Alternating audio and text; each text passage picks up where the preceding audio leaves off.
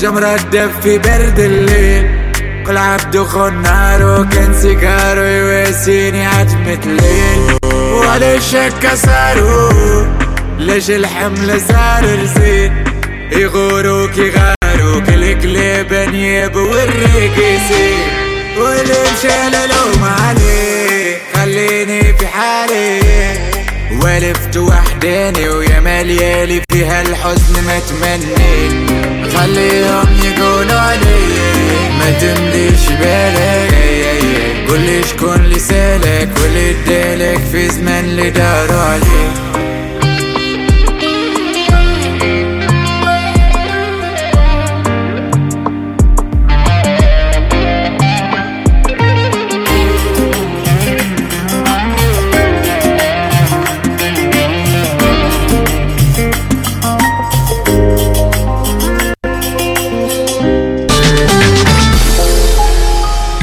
Lorsqu'un enfant perd ses parents, le monde qu'il connaissait s'écroule.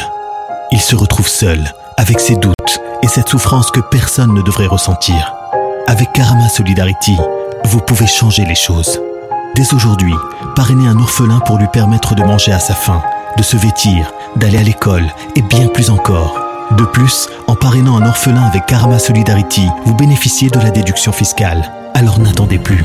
Rendez-vous sur karama-solidarity.be ou contactez-nous au 02 219 81 84.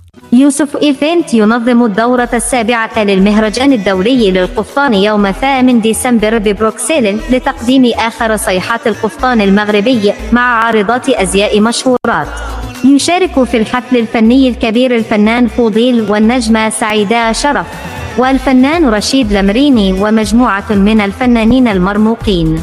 رقم الهاتف للحجز 483 37 79 71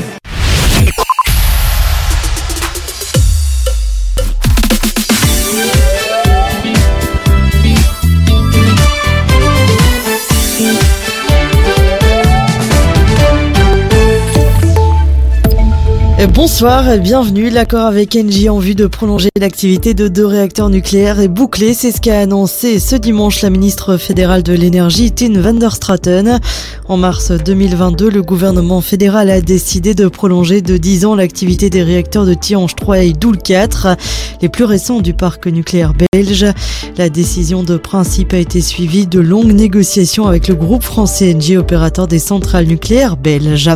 Quelques 500 personnes étaient rassemblées à Anvers pour exiger la libération des otages qui sont retenus par le Hamas dans la bande de Gaza. Une manifestation qui voulait aussi dénoncer la recrudescence de l'antisémitisme. Selon la communauté juive anversoise, le phénomène est en nette hausse. À l'étranger, la Maison-Blanche estime qu'Israël fait des efforts pour minimiser les pertes civiles à Gaza depuis la reprise des combats après la trêve. Une annonce qui intervient alors que la communauté internationale appelle à limiter les victimes civiles. Plus tôt, le Conseil du gouvernement israélien a annoncé que les troupes allaient faire la différence entre les ennemis et la population et qu'ils allaient s'engager à faciliter l'entrée de l'aide humanitaire dans la bande de Gaza. Au moins quatre personnes ont été tuées et trois autres blessées suite à une attaque au couteau dans un quartier de New York. L'assaillant a pris à partie la police qui a fait feu sur l'auteur, le tuant. Deux enfants de 11 et 12 ans ont perdu la vie. Selon les premiers éléments de l'enquête, les victimes ont été tuées à l'arme blanche pour une raison qui n'est pas encore connue.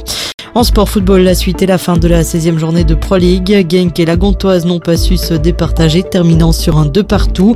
Saint-Tron s'est imposé sans trembler 0-2 sur la pelouse de Malines et sous la neige. À l'instant, c'est la rencontre entre le Standard et le club de Bruges. Enfin, à 19h15, l'Union accueille le Cercle. Du côté de la météo, un ciel très nuageux euh, avec euh, de la neige au programme de la journée euh, de demain. Attention aussi, la pluie pourrait faire son apparition, rendant les routes glissantes. Les températures seront comprises comme aujourd'hui entre moins 2 et 2 degrés. C'est la fin de ce flash. Excellente soirée. بإمكانكم متابعة برامجنا على المباشر عبر موقعنا الرسمي أرابيل.fm إذا مستمعينا الكرام مرحبا بكم إلى هذه الحلقة الجديدة من البرنامج الرياضي الأسبوعي الشوط الثالث من خلال هذه الجلسة الرياضية سنعرج على مجموعة من الأحداث والأخبار الرياضية حيث سنخصص ورقة لدور أبطال إفريقيا لكرة القدم ونتائج الأندية المغاربية في هذه المسابقة وكذلك الأندية المصرية. كما ستكون لنا وقفة مع هزيمة الوداد في الجولة الثانية برسم دوري الأبطال بحيث سبق أن هزم في الجولة الأولى يحتل المركز الرابع في المجموعة ديالو بصفر نقطة. وسنتحدث عن هذه النتائج السلبية وماذا ينتظر الوداد الرياضي من أجل إنقاذ الموسم. كذلك سنتعرض لدوري أبطال أوروبا لكرة القدم الذي حط رحال عند الجولة السادسة والأخيرة التي ستكون مصيرية بالنسبة لمجموعة من الأندية. حيث 11 ناديا من بين الأندية الكبيرة كسبت ورقة العبور إلى دور المقبل. بقيت خمسة أندية سنكتشف هويتها من خلال الجولة السادسة وسنستعرض هذه الأخبار وهذه المعطيات مع ضيفنا من مصر الأمر يتعلق بالكابتن إسماعيل يوسف. كما سيكون لنا تواصل كذلك مع ضيفنا من تونس الكابتن نبيل بناني ناقد ومحلل رياضي لنتناول معه كذلك آه، أداء الأندية التونسية على صعيد آه، دوري الأبطال وكذلك كأس الكونفدرالية. كما سيكون لنا تواصل من المغرب مع الكابتن عزيز البلغيتي ناقد ومحلل رياضي. بحيث سنستعرض معه كما سلف الذكر أزمة الوداد مع النتائج بحيث هذه النتائج ربما تعتبر سابقة في تاريخ الوداد بحيث أن يحتل المركز الأخير في مجموعته في دوري الأبطال. ربما هذا ما كان يعني لا ينتظره أحد حتى المتشائمين من يعني العشاق ديال القلعة الحمراء. لكن كرة القدم دائما تأتي بما لا تشتهيه السفن. هناك أندية كبيرة يعني ربما تعيش أزمات مادية وأزمات تدبير لكن مهما يعني كانت هذه الحدة نتاع الأزمة فالأندية الكبيرة تبقى واقفة وصامدة. ذلك ما نتمنى لفريق الوداد الرياضي أن يبقى صامدا لكونه يعتبر من أعمدة كرة القدم المغربية. ولابد الجماهير ليست فقط الودادية بل الجماهير المغربية بحيث الوداد يعني كيلعب على مجموعة من الواجهات ويعتبر خير سفير لكرة القدم الوطنية. وخاصة نحن مقبلين على تنظيم كأس أمم إفريقيا وكأس العالم. فلا بد للأندية أن تجتهد أكثر حتى تعطي لكرة القدم الوطنية يعني صورة إيجابية وصورة يرضى لها الجمهور المغربي والعربي ولما؟ لأن كل ما كان إنجاز سواء تعلق الأمر لمنتخب عربي أو نادي عربي فهذا يعني نحتفل به جميعا بحيث نخرج من يعني آه، القول بأنه نادي يعني مغربي بل نادي آه، كذلك تونسي جزائري مصري كل هذه الأندية حتى في دول الخليج كذلك كل ما كان نادي أو منتخب عربي متفوق فنحن نصفق له بكل روح رياضية. إذا مستمعينا الكرام حتى لا أطيل عليكم نمر الآن إلى الفقرة المخصصة للدوري المحلي بحيث حطت البطولة البلجيكية رحالها عند الجولة السادسة عشرة. النتائج المسجلة لحدود الساعة هي على الشكل التالي. ويستيرلو انهزم أمام فريق أندرليخت بثلاث إصابات لواحدة صفر لمثله في ديربي العاصمة بين مولمبيك وشارلوروا ويعني المدينة الجار. يوبن تعادل مع كورتري بهدف لمثله. رويال أنتويرب فازت على لوفان بهدف لصفر. جينغ تعادل مع لاغانتواز في ديربي الفلامانكي بإصابتين لمثلهما. FC مالين آه، يعني نتائج غير آه، يعني مشرفة مقلقة جدا ينهزم بميدانية أمام سانترون بإصابتين لصفر. وبعد قليل أو انطلقت مباراة كلوب دي بروج وستوندار دو ليج مباراة قوية. بين قطب كرة القدم على صعيد المنطقة الفلامنكية وكذلك على صعيد المنطقة الفرنكوفونية يعني آه، الممثل للمنطقة الوالونية في آه، الدوري البلجيكي. وتختتم الجولة السادسة عشرة في حدود آه، يعني هذا المساء بإجراء مقابلة Union Saint-Gilloise المتصدر الذي سيستضيف سيركل دو بروج. إذا مستمعينا الكرام كانت هذه جولة في نتائج مباريات الجولة السادسة عشرة ونمر اللحظة إلى سبورة الترتيب بحيث كما سلف الذكر فريق Union Saint-Gilloise لا زال هو المتصدر برصيد 29 نقطة مع مباراة آه، يعني مباراة ناقصة سيجريها هذا المساء. فريق Union Saint-Gilloise أصبح متمسكا بالصدارة منذ بداية البطولة وهو صامد رغم أن هناك كان زحف كبير لمجموعة من الأندية الكبيرة. الأمر يتعلق بالجار الأندرليخت لاغانتواز رويال أنتويرب سيركل دو بروج جينغ كل هذه أندية كبيرة لها مكانتها في آه، سبورة آه، الترتيب بالنسبة للبطولة البلجيكية. ففريق نيون سالجيغوا لحدود الساعة حقق 11 انتصار تعادلين وهزيمتين. سجل 35 هدف وتلقى الشباك ديالو 16 هدف اذا 35 هدف آه، يعني في الجولة 15 يعني بمعدل أكثر من هدفين في كل مباراة. يؤكد على أنه يستحق أن يكون من طبيعة الحال أقوى هجوم في الدوري البلجيكي. وإن كان على صعيد الدفاع ربما تيبقى فريق رويال أنتويرب هو أقوى دفاع بحيث لم يتلقى الشباك ديالو 13 الهدف. إذا هذا يعني أرقام تتحدث عن نفسها. آه، فيما يتعلق بفريق أندرليخت واللي هذا الموسم يعني أعاد إلى يعني التألق ديالو اللي عودنا عليه منذ سنوات بعد فترة فراغ.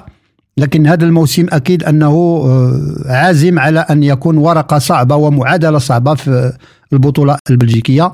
وداك الشيء ما شفناه يعني في المباريات خارج بروكسل فهو يعود بانتصارات وعلى أندية ربما كتكون يعني قوية.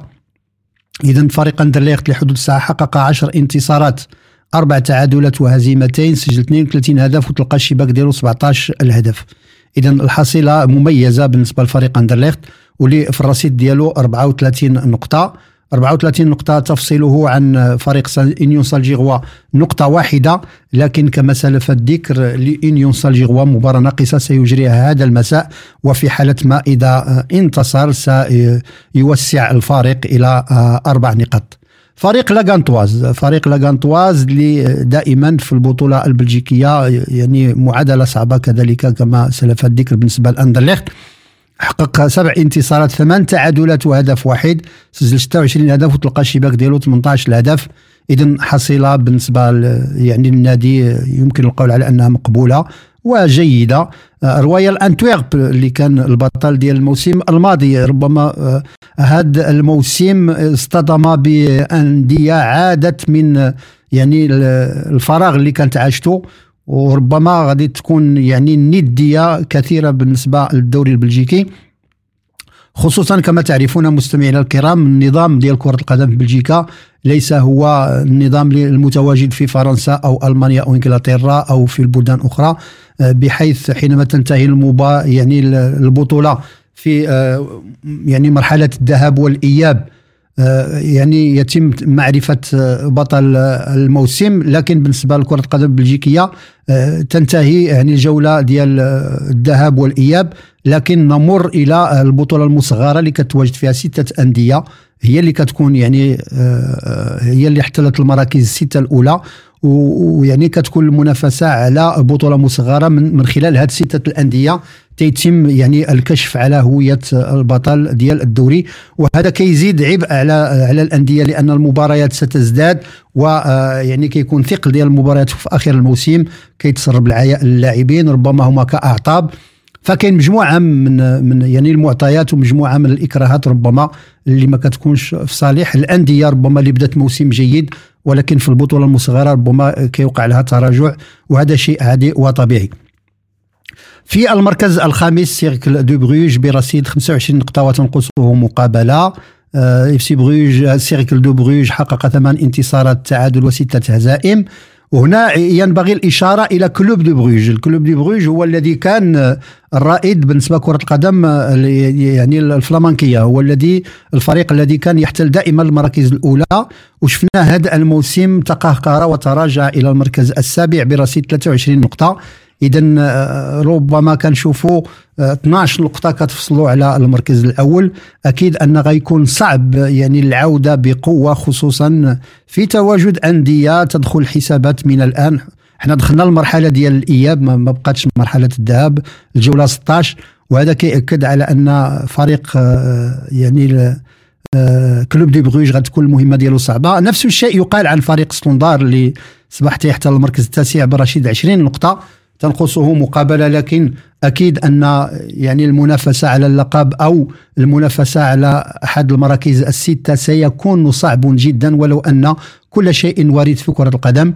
نتمنى يعني عودة قوية لفريق ستوندار دوليج إذا مستمعينا الكرام قبل أن نواصل معكم بقية الفقرات نمر لحظة إلى استراحة غنائية ثم نعود لنواصل ابقوا معنا.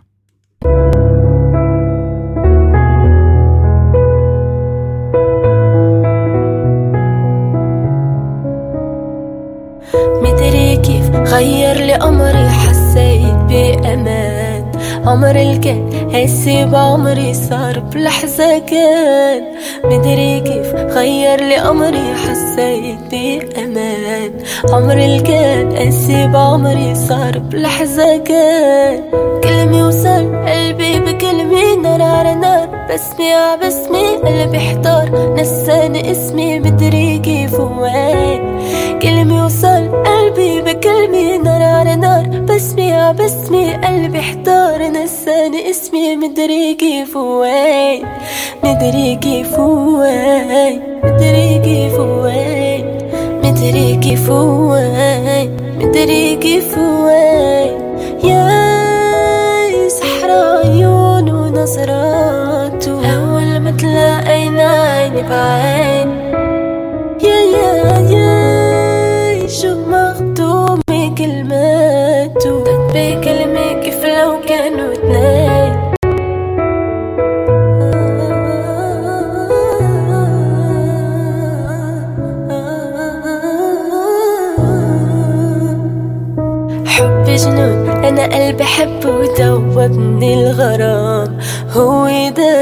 سلم لي قلبه وضحكت لي الأيام.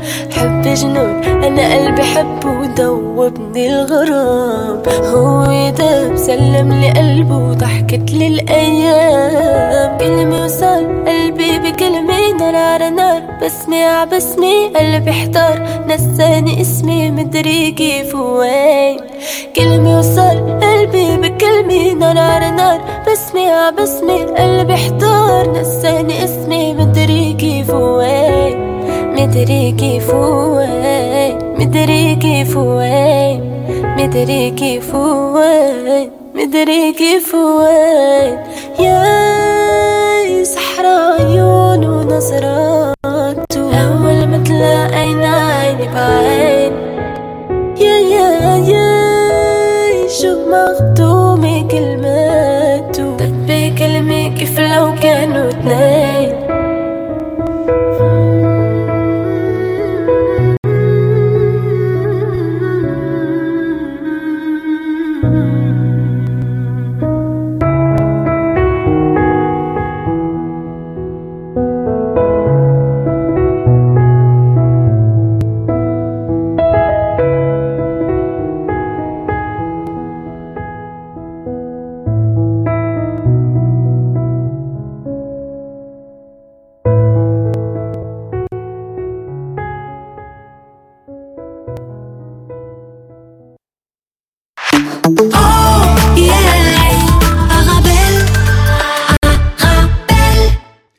إذا مستمعينا الكرام مرحبا بكم من جديد ولمن التحق للاستماع إلينا أنتم في تتبع البرنامج الرياضي الأسبوعي الشوط الثالث.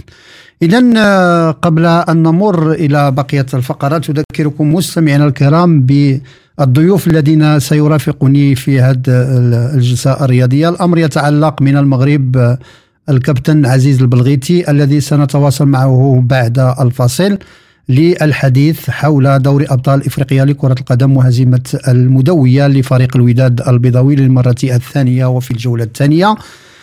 كذلك سنعرج من تونس مع ضيفنا الكابتن نبيل بنني وكذلك من مصر سيكون معنا آه، إسماعيل يوسف ناقد ومحلل رياضي. اذا مستمعينا الكرام نمر لحظه إلى فاصل ثم نعود لنواصل. ابقوا معنا. Chérie, je suis rentré, j'ai fait les courses. Tu as acheté le lait pour le petit. Oh non, j'ai oublié. Pff, oh, j'y retourne tout de suite. Mais non, pas besoin. Il suffit d'aller sur aswaxous.be, commander et on est livré. Sérieux? Mais j'aurais pu faire ça depuis le début. Aswaxous, votre magasin de produits alimentaires orientaux. Commandez dès à présent sur aswaxous.be et nous vous livrons dans les 24 heures ou retirez vos courses directement dans un de nos différents points de vente. يوسف Event ينظم الدورة السابعة للمهرجان الدولي للقفطان يوم 8 ديسمبر ببروكسل لتقديم آخر صيحات القفطان المغربي مع عارضات أزياء مشهورات. يشارك في الحفل الفني الكبير الفنان فوضيل والنجمة سعيدة شرف. والفنان رشيد لمريني ومجموعة من الفنانين المرموقين. رقم الهاتف للحجز 483 37 79 71 تطبيقات أرابيل متوفرة على Google Play و App Store.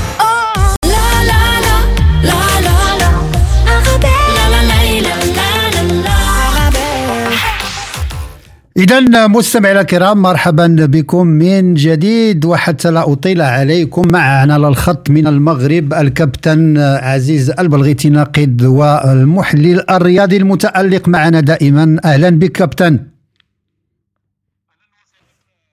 الاعلام الرياضي المتألق كابتن إدريس وكذلك بالزملاء بالقسم الرياضي بارابيل راديو من بلجيكا.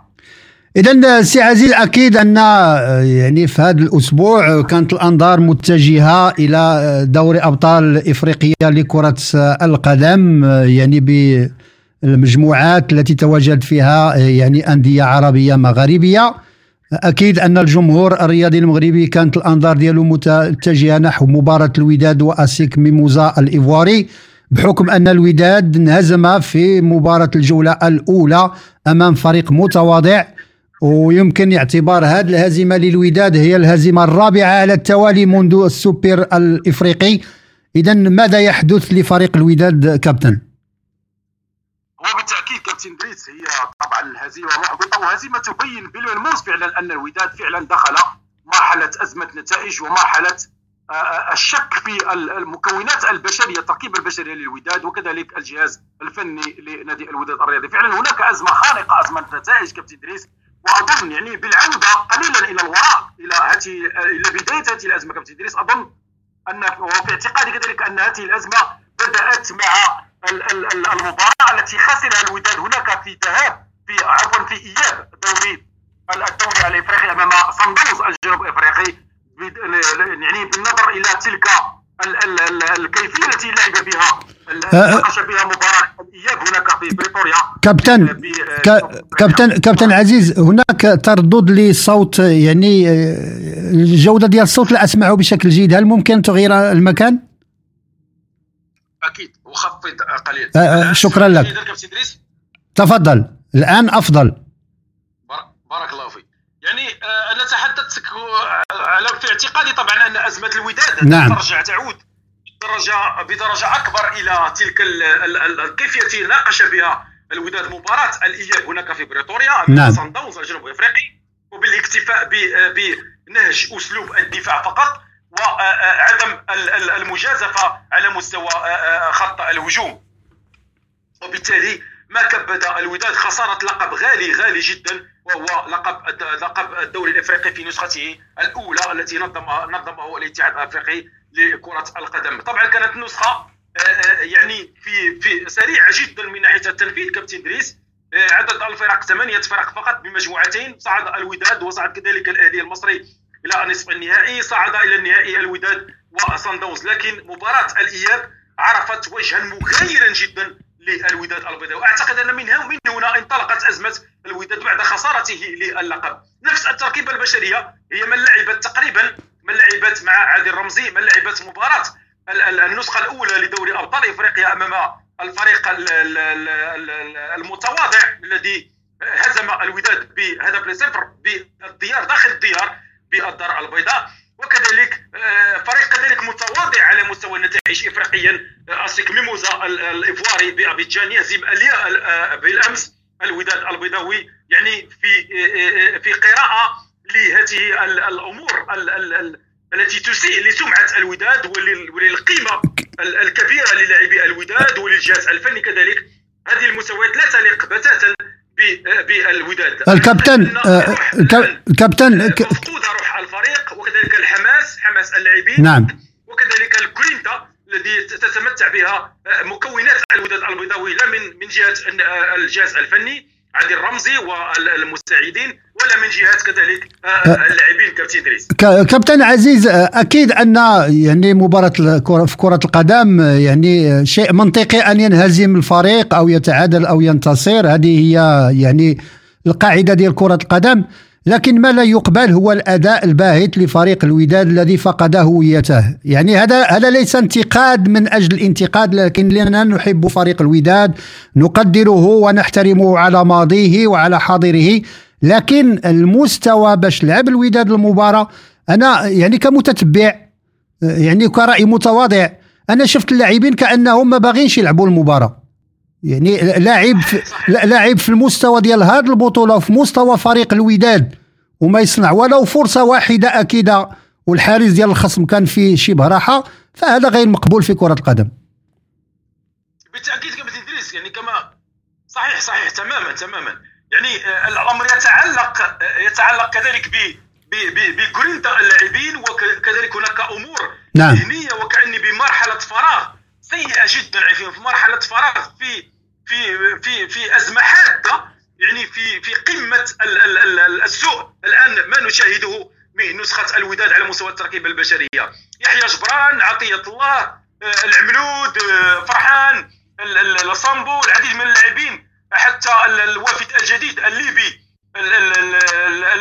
الوافد الجديد للوداد يعني لم يقدموا ولو اضافه للوداد خصوصا في في في هذه المباراة المباراتين نتحدث عن المباراتين في دوري أبطال إفريقيا من برسم الجولة الأولى والثانية. يعني كان هناك كانت هناك أمور غريبة جدا عدم الدفاع على قميص الوداد بالكيفية المطلوبة. كذلك اللاعبين ليس لديهم ليس لديهم نعم. رغبة في في إعطاء كل ما يملكون من جعبتهم في على مستوى أرضية الميدان.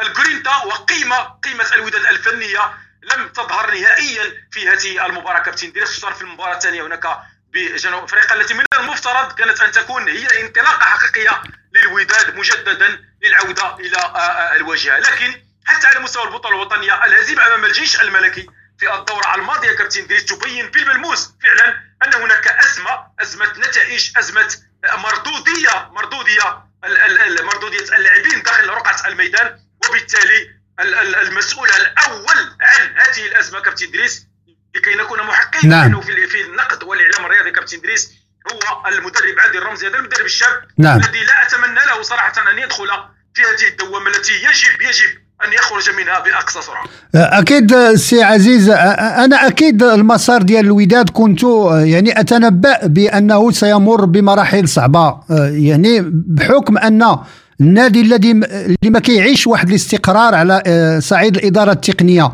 فريق الوداد في ظرف سنة غير خمسة مدربين. اذا كيفاش أنت غادي المدرب تولى المهمة ديالو على رأس فريق؟ ما قامش بالانتدابات ما جابش اللاعبين اللي كيدخلوا في المنظومة ديالو باش يتحاسب عليها. اذا آه، كانت الإشارة من هذه المتغيرات اللي كانت تعيشها الوداد خلال سنة كاملة.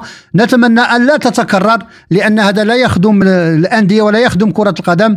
الفريق باش يعطي نتائج لابد يكون استقرار تقني لابد يكون مشروع كروي على المدى البعيد والمتوسط وهذا ما نتمناه لكرة القدم المغربية خصوصا وأننا مقبلين على تنظيم كأس إفريقيا للأمم وكذلك كأس العالم في 2030 اذا لا ينبغي لكرة القدم أن تتطور بشكل كبير. اذا نبقى دائما مع الأندية المغربية لكن هذه المرة على صعيد آه، كأس الكونفدرالية. فريق نهضة بركان كما تعودنا عليه فريق آه، يعني جيد فريق آه، أصبحت له خبرة في الأدغال الإفريقية. عاد بانتصار إصابتين لصفر أو إصابتين لواحدة خارج الديار أمام ملعب مالي. وبالتأكيد كما تحدث كابتن إدريس النهضه البركاني أصبح الآن أصبحت لديه مناعة إفريقية مناعة جيدة جدا على المستوى الإفريقي بعد كل تلك المشاركات السابقة. وبعد الحصد العديد من من الألقاب على مستوى هذه المسابقة مسابقة الكونفدرالية الإفريقية لكرة القدم. ناقص بركان يعود بفوز ثمين من الملعب المالي بهدفين ربما يعني الهدفين التي سجل اللذين سجلهما البركانية يعبران عن رغبة الفريق في المضي قدما إلى العودة إلى الواجهه بقوة والمنافسة على هذا اللقب الغالي لقب الكونفدرالية الإفريقية. القرمه كابتن دريس أو نعم. مدرب النهضة البركانيه يعني يعيد بالكثير من الأمور آه، على مستوى العودة إلى الالقاب وكذلك منافسة حتى على مستوى البطولة الوطنية كابتن دريس لكن الواجهه الافريقيه تهم كثيرا الكارما هذا المدرب المغربي الذي نفتخر بما يقدمه على مستوى الإدارة الفنية للنهضة البركانيه تركيبة بشرية جيدة جدا آه، بالعميد ضيو اللاعب البوركينابي والعديد من اللاعبين الآن الذين يؤسسون فضاء النهضة البركانية التي أصبحت آه، أصبح لها اسم كبير جدا على المستوى الإفريقي على مستوى الكأس الكونفدراليه الإفريقية. العودة بفوز ثمين جدا يعطيك فعلا أن هناك قريده أن هناك مناعة إفريقية كابتن إدريس وهذا ما يهمنا على مستوى تمثيلية الأندية الوطنية على مستوى الكرة الإفريقية.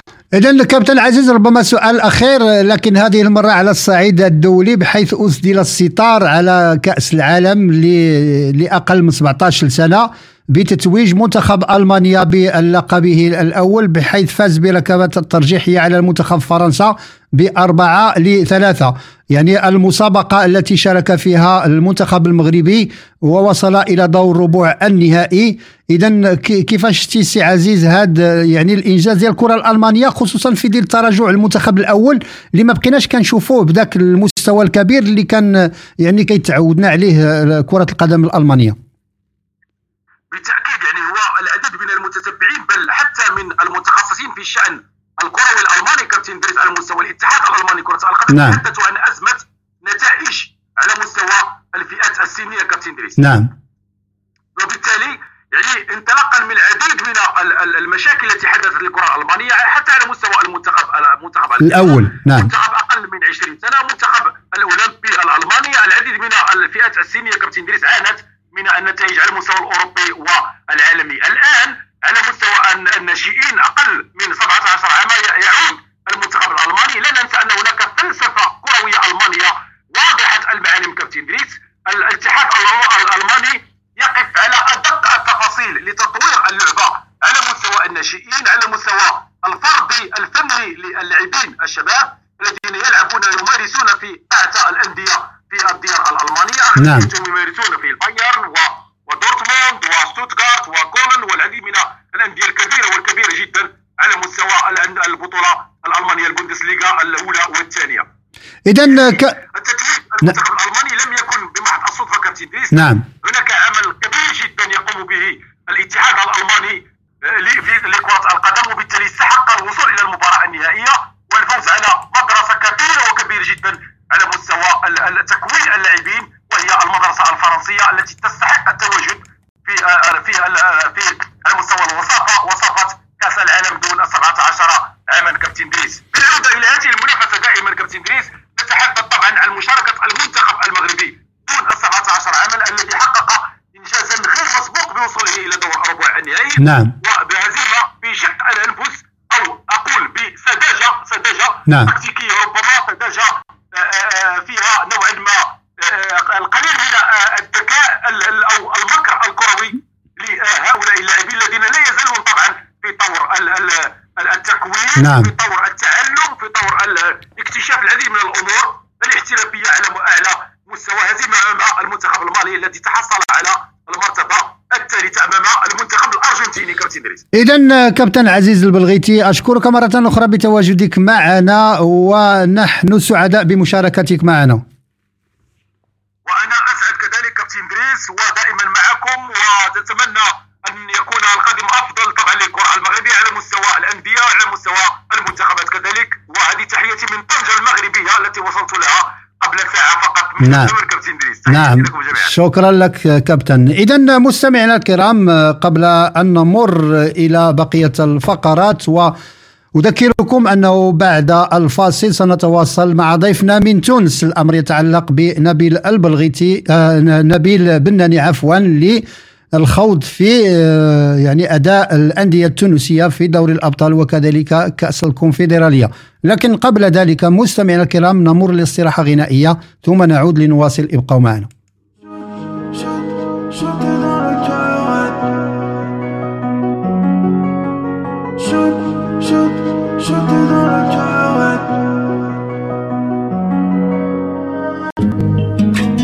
Tous les jours on court, on court après les billets ou l'amour.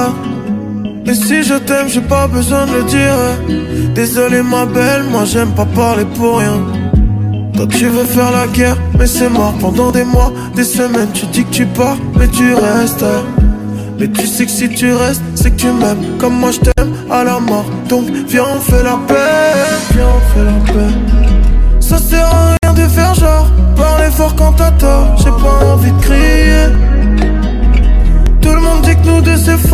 que notre coupe vaut de l'or, qu'on fait que briller. On en a fait du chemin, mais il reste encore de la route. Oui, oui, oui, embrasse-moi jusqu'à demain. Et je t'emmènerai loin de la tour. Oh oui, oui, oui, mon bébé, tu m'as shoot, shoot, shooté dans le cœur, ouais, tout, tout. Effacer toutes mes peurs, ouais, shoot, shoot, dans le cœur, ouais, mille à l'heure. Écoute pas trop les gens qui te disent c'est la fin, ouais. Et si tu pleures autant, c'est parce qu'il y a de l'amour, ouais. Mais demain sera meilleur, car demain on sera lent. On pourra prendre le fer et rouler bord de mer. Tu sais que c'est une affaire qui marche. C'est pas une autre go avec qui je casse les barres. Et pourtant je fais des trucs de barge. Comme braquer banque ou mentir à la barre. On en a fait du chemin. Mais il reste encore de la route. Oui, oui, oui. Embrasse-moi jusqu'à demain. Et je t'emmènerai loin de la tour. Oui, oui, oui. Mon bébé, tu m'as shoot, shoot, shooté dans le cœur, ouais, tout, tout. Effacer toutes mes peurs, ouais, shoot, shoot, shooté dans le cœur, ouais, tout. J'ai pas peur de la chute. Je sais que toi et moi, on est forts. Même si on sait que ça sera dur. Moi, je sais qu'on va finir ensemble. On en a fait du chemin.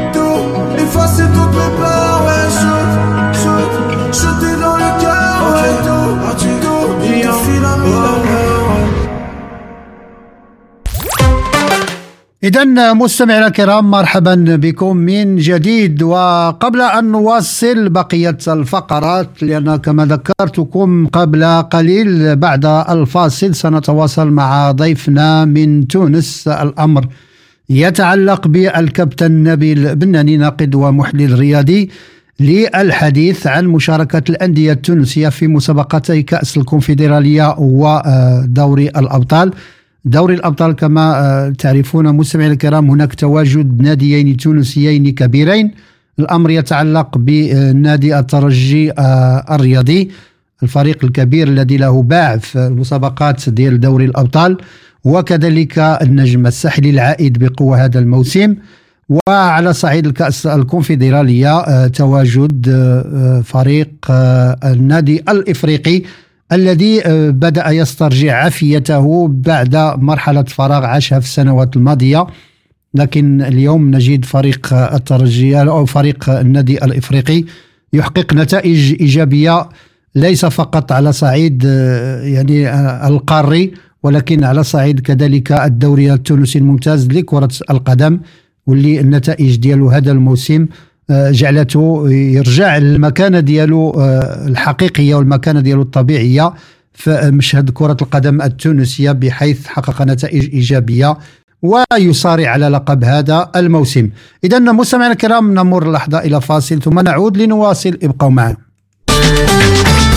Depuis j'ai fait un tour chez Auto MM, tu démarres au quart de tour. Hé madame, je vous reconnais alors, cette voiture, ça va? Avec AutoMM, elle est au top. Tous les produits d'entretien pour votre véhicule. Et ils testent même votre batterie gratuitement. De quoi faire plaisir à votre auto? Je vais y faire un tour et vite Auto M&M, spécialiste de la pièce auto et accessoires à Bruxelles et Liège, et aussi à Chaussée de Louvain 612, 1030 Scarbeck, près de la place Mézère, parking sur place.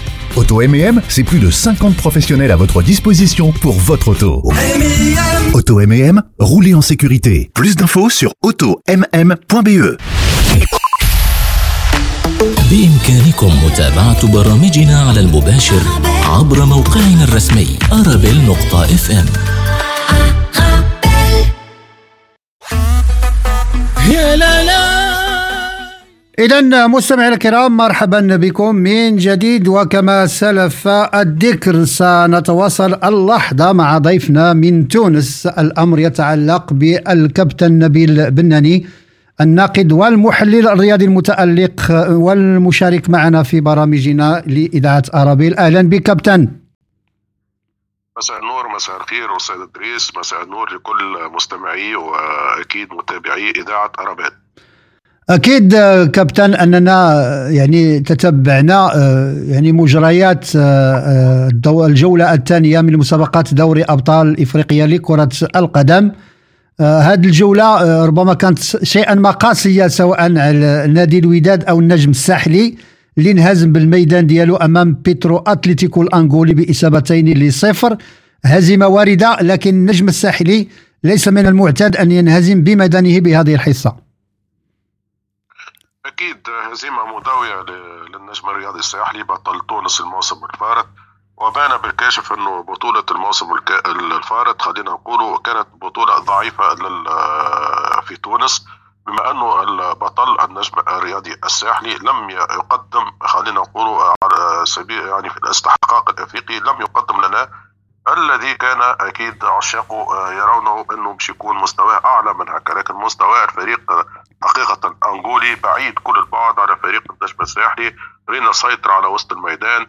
رينا لعب أفضل من النجم الرياضي الساحلي.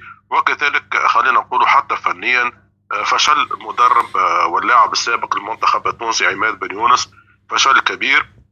في الرسم التكتيكي لهذه المباراة بصراحة يعني هزيمة مستحقة للنجم الرياضي الساحلي. وانتصار عن جدارة لبيترو الأنغولي بهدفين لصفر آه، معركة وسط الميدان آه، خلينا نقول خرج بها بيترو الأنغولي بانتصار على النجم الرياضي الساحلي واللي تعرف في لعبة آه، كرة. القدم نعم. اللي يفتكوا منطقة وسط الميدان تكون له الأفضلية خصوصا خلينا نقول في اختيارات المدرب التونسي كان اعتمد على ثلاثة في اللاعبين في المحور وهذا ما كلف النجم خسارة ثانية كان من المفروض أن يضع لاعب إضافي في وسط الميدان بدل ثلاثة في محور الدفاع لأنه آه، تعرف آه، في الكرة التونسية خصوصا النجم الساحلي الخطة المعتادة واللي ينجح فيها أكثر هي 4 4 2 وعلى على المدرب أن يرجع لهذه الخطة لأن ثلاثة في المحور آه، مستحيل تقدر تخلق أسبقية عددية بطلوع الظاهرة لأنه حتى لو أغلقت الأظهرة ستجد صعوبات يعني في وسط الميدان كي يكون أكيد ناقص خاصة أمام فرق قوية فنيا كيف بيترو وقادره من آه، من لمسه يفسخ لك يعني الدفاع نعم. كامل. آه، أكيد كابتن لكن حينما نعود إلى القراءة فيما يتعلق ب يعني واقع كرة القدم الإفريقية والعربية على الصعيد الإفريقي الأندية التونسية دائما عندها احتكاك قوي مع الأندية الإفريقية يعني ليست غريبة على كرة القدم التونسية فأكيد أنهم كيعرفوا في الأدغال الإفريقية المستوى كرة القدم تطورت مستوى الأندية كذلك تتطور النجم الساحلي خرج الموسم الماضي بطل للدوري التونسي وهذا يعني ثوب البطل يحتم عليه أن يقدم على الأقل أداء. إحنا ما تنظروش على النتيجة لأن في كرة القدم ربما فريق ضعيف يقدر يخلق المفاجأة كما خلقها فريق البوتسواني أمام الوداد وبعقر داره بالدار البيضاء.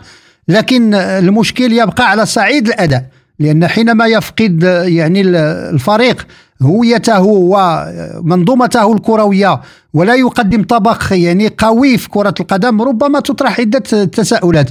يعني تزيد بله على أخرى من ناحية النتيجة ومن ناحية الأداء.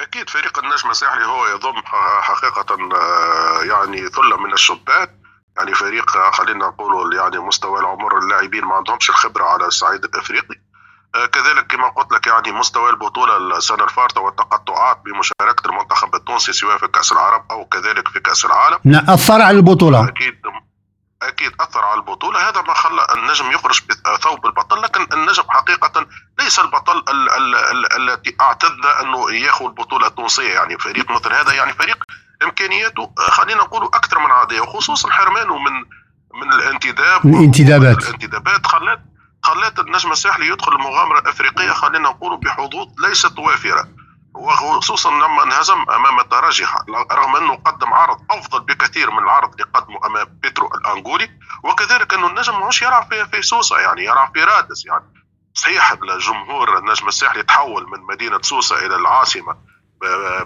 يعني خلينا نقول عشرين ألف تقريبا متفرج هذه نعم. المباراة لكن في النهاية أنت ماهوش يلعب على ميدانه يعني فما عدة أسئلة مطروحة على إدارة النجم. لماذا الملعب لم يقم يتم تجهيزه بالإنارة الكافية؟ عشان يأخذ أكيد الشارع الكاف باش يحتضن مباريات الفريق. وتقريبا نعرفوا الملعب الاولمبي بسوسه يعني قعد مغلق سنوات من أجل ترميمه وتحسينه. وفي النهاية النجم لم يتمتع حتى بالأسبقية أنه يلعب على ميدانه وفي مدينة سوسه بالذات. إذا كابتن نبقى دائما مع المسابقات الإفريقية ومشاركة الأندية التونسية ونمر إلى مسابقات كأس الكونفدرالية بحيث فريق النادي الإفريقي عايد بانتصار كاسح خارج القواعد على حساب أكاديميكا آه، لويبيتو من أنغولا. إذا فريق النادي الإفريقي بعد سنوات من الفراغ عاشها على مستوى المحلي. الآن العودة ديالو قوية في البطولة التونسية وكنشوفوا كيحقق نتائج على صعيد الكونفدرالية هل يمكن القول على أن النادي الإفريقي تعافى من كل المشاكل التي راكمته في السنوات الماضية؟ والله قبل الحديث لو تسمح أكيد نعم تفضل. إدريس على على النادي الإفريقي ومشاركته في كأس الكاف هذا الموسم. حبيت نعرج آه، قبل أن نغلق يعني ملف رابطه أبطال افريقيا لازم زاد نحكيو على فريق الترجي. الترجي الرياضي. اللي انهزم اللي انهزم ضد الهلال السوداني آه، في مباراة أعتبرها كارثية بالنسبة نعم. للترجي نعم. يعني هلال السوداني أنا حتى في الأسبوع الفارط قلت لك يعني ما عندوش حظوظ لأنه أنا فريق يعني ماهوش قاعد يلعب في مباريات رسمية الدوري متوقف عنده سنة يعني فريق بعض المباريات الودية وأنت تعرف المباريات الودية ما يكونش فيها جاهزية بدنية أو رهان نعم. عشان باش نقدروا قيمة الفريق هو فريق خاسر يعني ضد بيترو الانغولي بثلاثيه كاملة كنا شفناه يعني يجي يلعب يعني في تنزانيا لا في دولته لا في ملعبه وفريق يعني خلينا نقولوا لا عنده رتم مباريات لا عنده جاهزية بدنية يتفوق عليك بثلاثيه كاملة. آه، بصراحة فضيحة وعار على الترجي الرياضي ما شفناه في هذه المباراة وأكيد كل الرأي العام هنا في تونس يعني آه، حس بالهزيمه هذه لانها هزيمة مداوية لفريق اللي آه، ظننا الكل إنه شيخ الأندية التونسية وظننا لما شارك حتى في السوبر افريقي رغم إنه نعم. ما كانش من إحراجها. لكن على الأقل خلينا نقولوا عنده رتم المباريات مهم جدا لما يكون عندك الرتم. لاعب مباريات في البطولة لاعب مباريات في كأس رابطه أبطال في السوبر إفريقي. في النهاية تنهزم ضد فريق يعني مثل الهلال السوداني. مش تنقيص من قيمته في لا لا أكيد. السوداني لكن الهلال السوداني ماهوش الهلال السوداني نتاع السنوات الفارطة. يعني هذه نقطة لازمنا حبيت نعرج عليها قبل الحديث بالطبيعة عن النادي الإفريقي، النادي الإفريقي اللي تقريبا آه، بتشكيلة مغايرة الموسم الفارط بانتدابات آه، رصيد بشري ما شاء الله تبارك الله النادي الإفريقي يكتسح إفريقيا من جديد النادي الإفريقي يعود إلى بوابة إفريقيا بزوز انتصارات متتالية نعم. انتصار خارج الديار خلينا نقول هو يعني مسح على الأقل الهزائم تاع النجم ولا ولا والترجي في هذا الأسبوع. خلى على الأقل بصيص من الامل ويعني كل الجماهير الرياضية في تونس استبشرت بهذا الانتصار ورد اعتبار للكره التونسية خصوصا لما يكون خارج ديار وبثلاثيه كاملة النادي الافريقي آه، اليوم عمل اللي يحب عليه يعني آه، في في انغولا آه، اللي مشى على خاطره هو أكيد حصد ثلاثة نقاط لكن بخلاف انه حصد ثلاثة نقاط هو قدم مباراة خلينا نقولوا مباراة جيدة. في العلوم في العموم رغم إنه خسر آه، رهان في الشوط الأول ما سجلش أهداف لكن مع بداية الشوط الثاني الشوط الثاني اللي كان نقطة استفهام آه، للممرر سعيد السايبي وكان أكيد في نقد كثير إنه النادي الافريقي ديما يتراجع في الشوط الثاني لكن المرة هذه كذب كل التوقعات والنادي الافريقي سجل زوز أهداف. خلينا نقولوا في الدقائق الأولى من الشوط الثاني خلاته أكيد يخرج بفوز مهم ومثير وهدافه أكيد بسام صرار في ثنائية كاملة في هذه المباراة. تخلي النادي الافريقي في الطليعه هذا آه لكن نحب نحكي حاجة بركة إنه النادي الافريقي نعم. لو كان جاب عنده إمكانيات مادية لكان بالإمكان أفضل مما كان كان على الأقل إنه الفريق خصوصا عنده تنقل نيجيريا كان عليه أن يبقى إقامته في إفريقيا لكن لضعف الإمكانيات نعم. المادي الإمكانيات الماديه تخلي الفريق باش يعاود يرجع لتونس ومن ثم باش يعاود يطلع يعني في سفره أخرى إلى نيجيريا.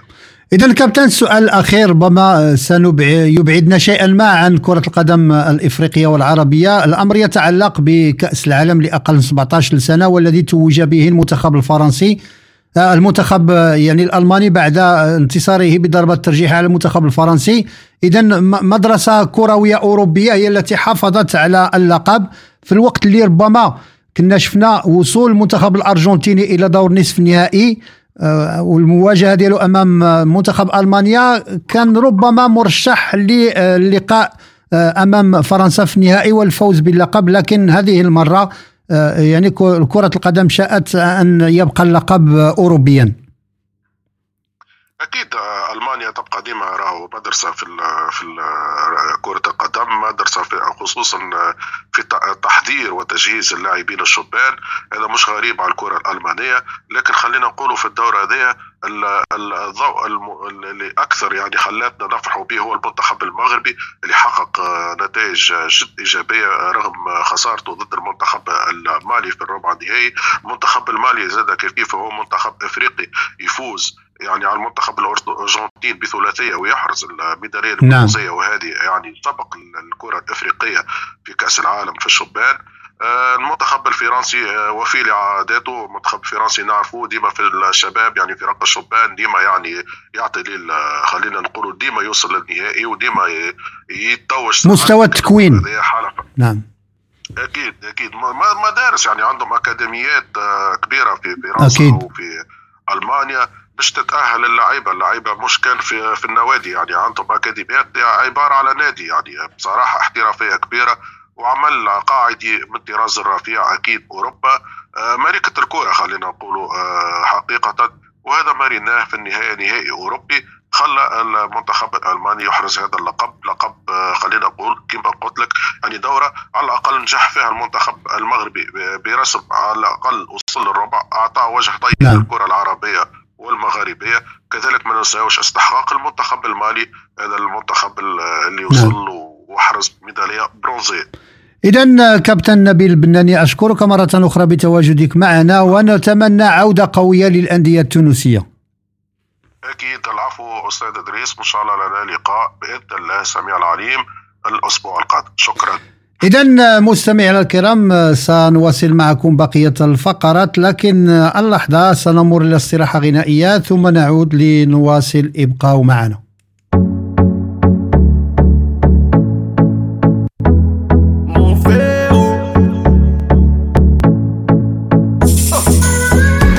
Les histoires d'amitié ça fait mal. J'ai vu des frères y laisser leur vie au final. Oui quand le diable s'en mêle Il dira t'es le seul à pouvoir aller au sommet? J'ai voulu soulager mon ego. Je me répète, je voulais pas faire de mal à mon frérot. On a fait les 400 coups. Tout ce qui se passe autour de moi, mes vrais gars s'en foutent. Ensemble depuis tout petit, mon cœur se resserre à l'idée qu'on est devenu ennemis. Les hommes aujourd'hui, c'est plus la même, mon ami. Je suis devenu un père de famille. Ego, pas devant les frérots.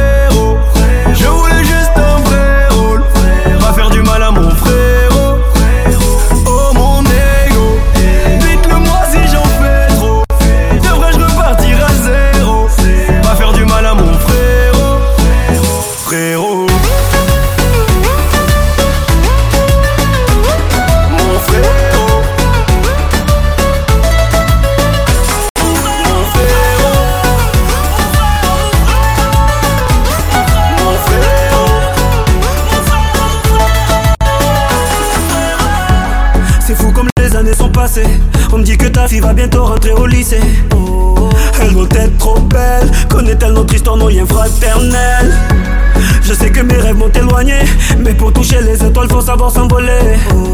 Ça me fait de la peine quand tu penses que j'ai changé pour de l'oseille. Un vrai frère ne doute pas du cœur des frères, surtout quand il se bat pour s'en sortir. Avec tout ce qu'on a traversé, j'espère que la vie a prévu de nous réunir. Mon ego, pas devant les frérots. Je voulais juste un vrai rôle, pas faire du mal à mon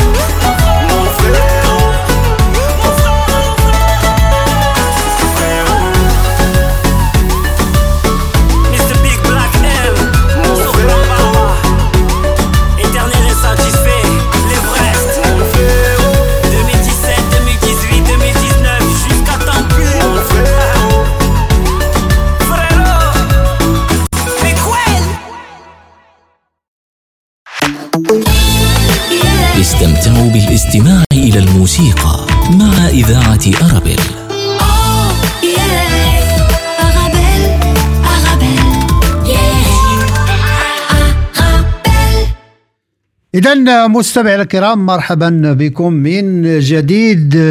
إذا أذكركم بضيفنا المقبل من مصر الكابتن إسماعيل يوسف الذي سنتناول معه نتائج مباريات الجولة الخامسة من دوري أبطال أوروبا لكرة القدم وكذلك بالنسبة المباريات المقبلة والحاسمة برسم الجولة السادسة.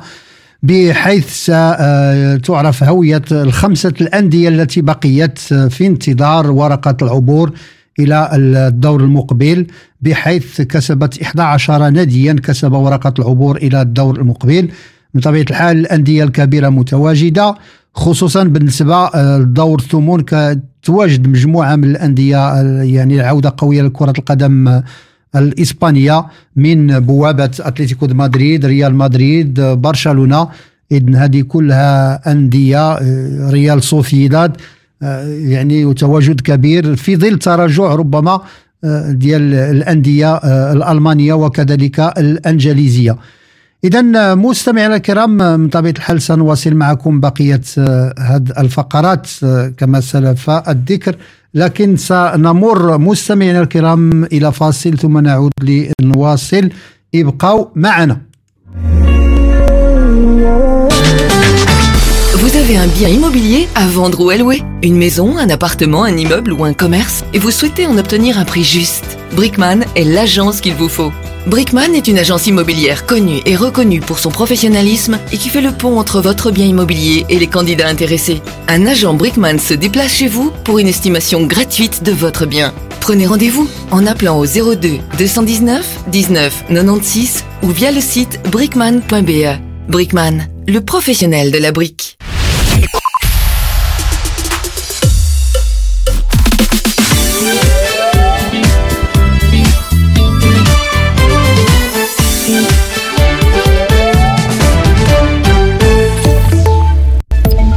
Bonsoir bienvenue. L'accord avec Engie en vue de prolonger l'activité de deux réacteurs nucléaires est bouclé. C'est ce qu'a annoncé ce dimanche la ministre fédérale de l'énergie, Tine van der Straten. En mars 2022, le gouvernement fédéral a décidé de prolonger de 10 ans l'activité des réacteurs de Tihange 3 et Doul 4, les plus récents du parc nucléaire belge. La décision de principe a été suivie de longues négociations avec le groupe français Engie, opérateur des centrales nucléaires belges. Quelques 500 personnes étaient rassemblées à Anvers pour exiger la libération des otages qui sont retenus par le Hamas dans la bande de Gaza. Une manifestation qui voulait aussi